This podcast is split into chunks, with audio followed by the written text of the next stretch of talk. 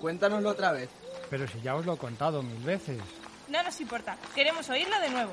Pues estábamos pasando la noche al aire libre, velando por turno nuestro rebaño, y de repente un ángel del Señor se nos presentó. La gloria del Señor nos envolvió de claridad y nos llenamos de gran temor. El ángel nos dijo, no temáis, os anuncio una buena noticia que será de gran alegría para todo el pueblo. Hoy, en la ciudad de David, os ha nacido un Salvador, el Mesías, el Señor. Y aquí tenéis la señal. Encontraréis un niño envuelto en pañales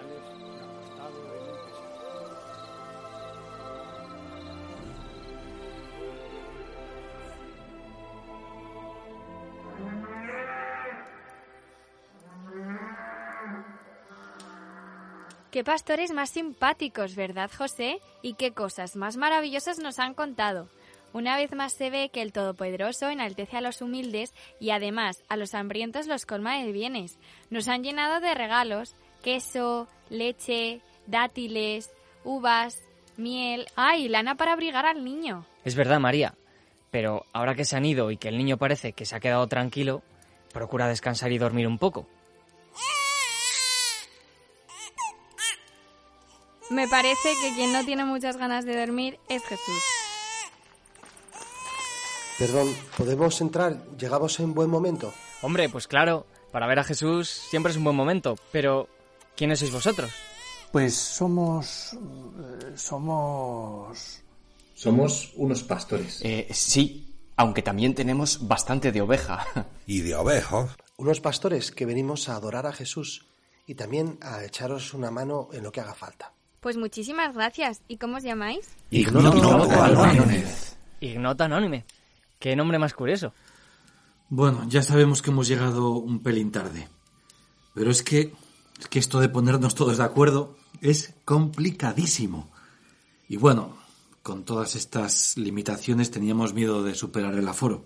Hasta que Ignoto nos ha hecho ver que en el portal de Belén no hay problemas de aforo.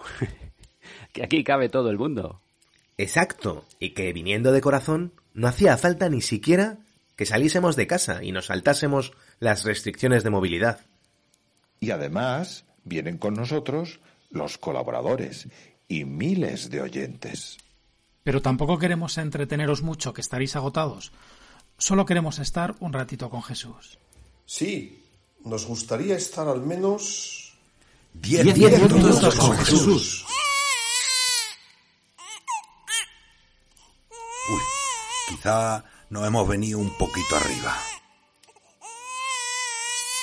José, ¿qué podríamos hacer para calmar al niño? Pues no se me ocurre nada. Como somos primerizos, ¿vosotros tenéis alguna idea? Bueno, eh, no sé. La verdad es que con las prisas no hemos traído ni siquiera los regalos. A lo mejor. A lo mejor le podríamos contar unos cuentos para ver si se tranquiliza. En parte nos dedicamos a eso. Pero cuentos pequeñitos, porque a Dios le gusta lo pequeño. Sí, cuentos que al niño le sirvan para calmarse, pero a nosotros nos sirvan para rezar. Me parece una idea fantástica. ¿Quién empieza? Lo mejor es que empiece Ignoto. Pero María, José, son cuentos navideños, así que en muchos salís vosotros.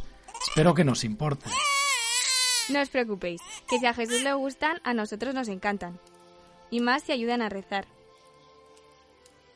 Pues venga, comienzo yo, que os veo muy tímidos. Este cuento se podría titular Establo.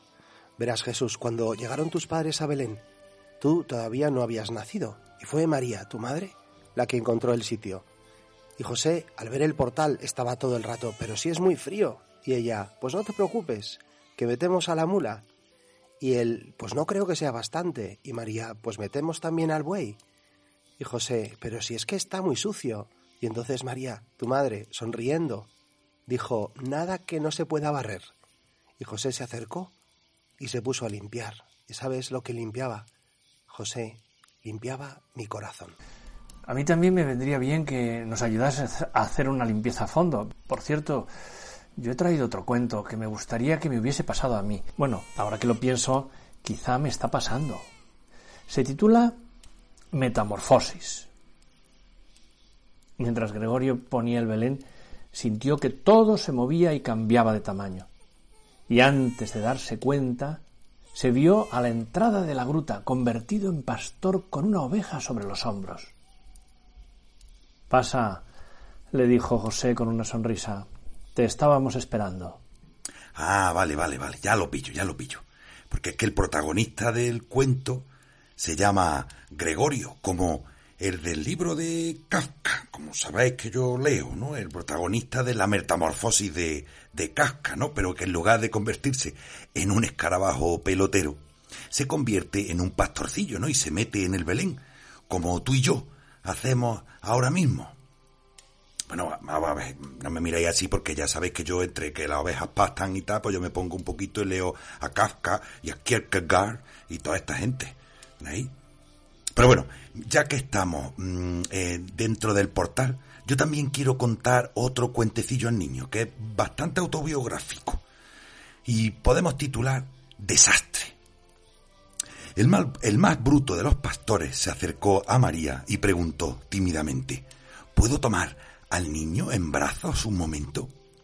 Y María, a pesar de que sabía que era un pastor que rompía todo cuanto tocaba, colocó al niño sin reparo en sus brazos, porque también sabía que su hijo, donde más a gusto está, es en manos de los que son un auténtico desastre.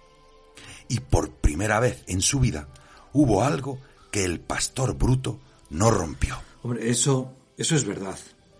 Además tú, María, nos dejas a Jesús porque sabes que la única manera de que dejemos de ser tan desastres es que nos atrevamos a tener al niño en brazos. Bueno, pues este cuento me ha recordado otro muy parecido, que te tiene a ti, oyente habitual o nuevo de 10 minutos con Jesús, como protagonista. Se llama Hambre. Has llegado ya a la gruta de Belén. Has conseguido adelantarte a los pastores y llegar antes que nadie. ¿Adivinas a María? Sí. Te adivinamos a ti, María, junto al pesebre, cantando una nana al niño. Tú, José, le sonríes y te deja pasar. Te acercas hasta María. Le pides que te deje tomar al niño en brazos, aunque solo sea un poquito. Y María te coloca Jesús en tus brazos y sostienes al niño con manos temblorosas por la emoción y algo inexpertas. El niño se agita. Tienes miedo de que se te caiga.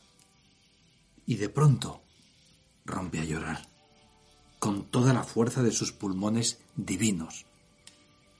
Y miras a María como con cierta confusión y llegas a balbucir. Yo creo... Yo creo que tiene hambre. Y tú, María, le miras, ella te mira, con la más dulce de sus sonrisas, y te dice, sí, tiene hambre, pero tiene hambre de tu cariño.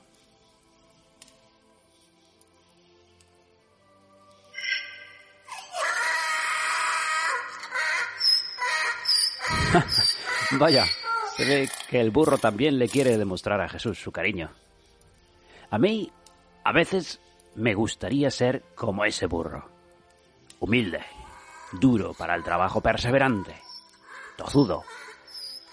Pero en ocasiones Ah, estoy más cerca de ser como el protagonista del siguiente cuento.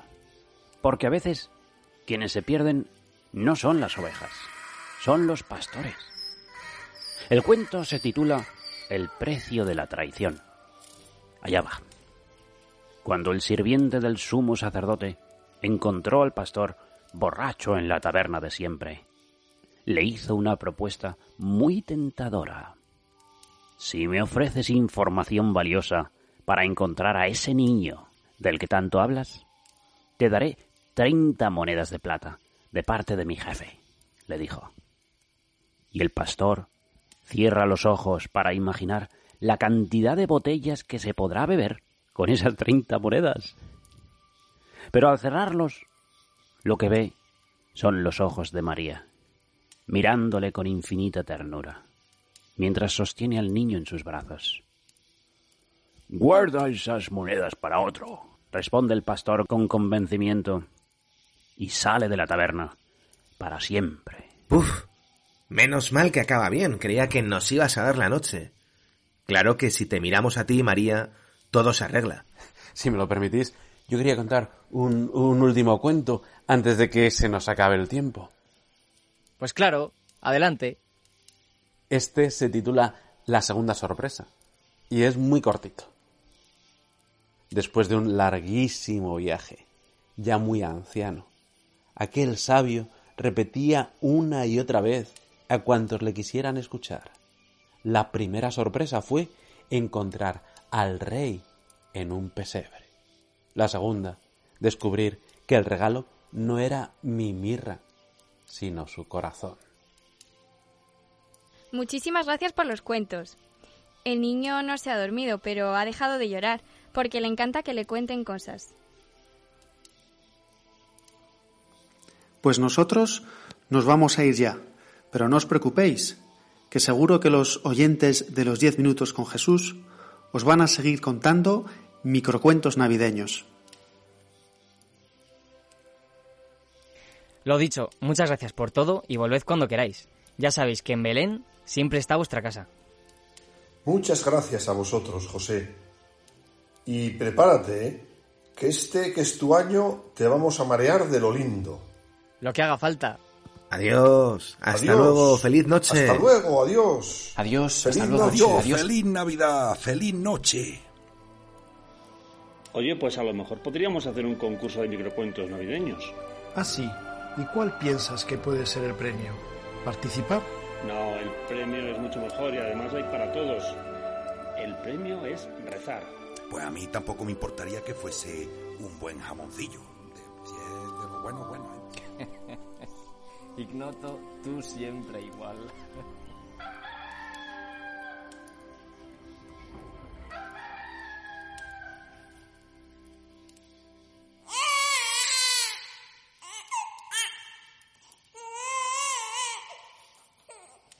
Vaya, empieza otra vez a llorar. ¿Tú crees que encontraremos a alguien que le cuente otro cuento? No te preocupes, María, seguro que sí. Pero mientras llegan, ¿por qué no le cantamos una nana a Jesús? Ven aquí, Jesús mío.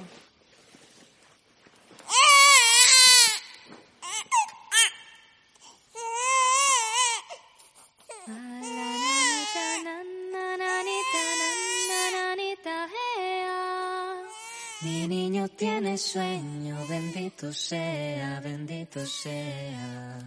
Ay, la nanita, nan, na, nanita, nan, na, nanita, ea. Mi Jesús tiene sueño, bendito sea, bendito sea. Fuentecita que corre, clara y sonora. Ruiseñor que en la selva cantando llora. Calla mientras la cuna se balancea. A la nanita nana,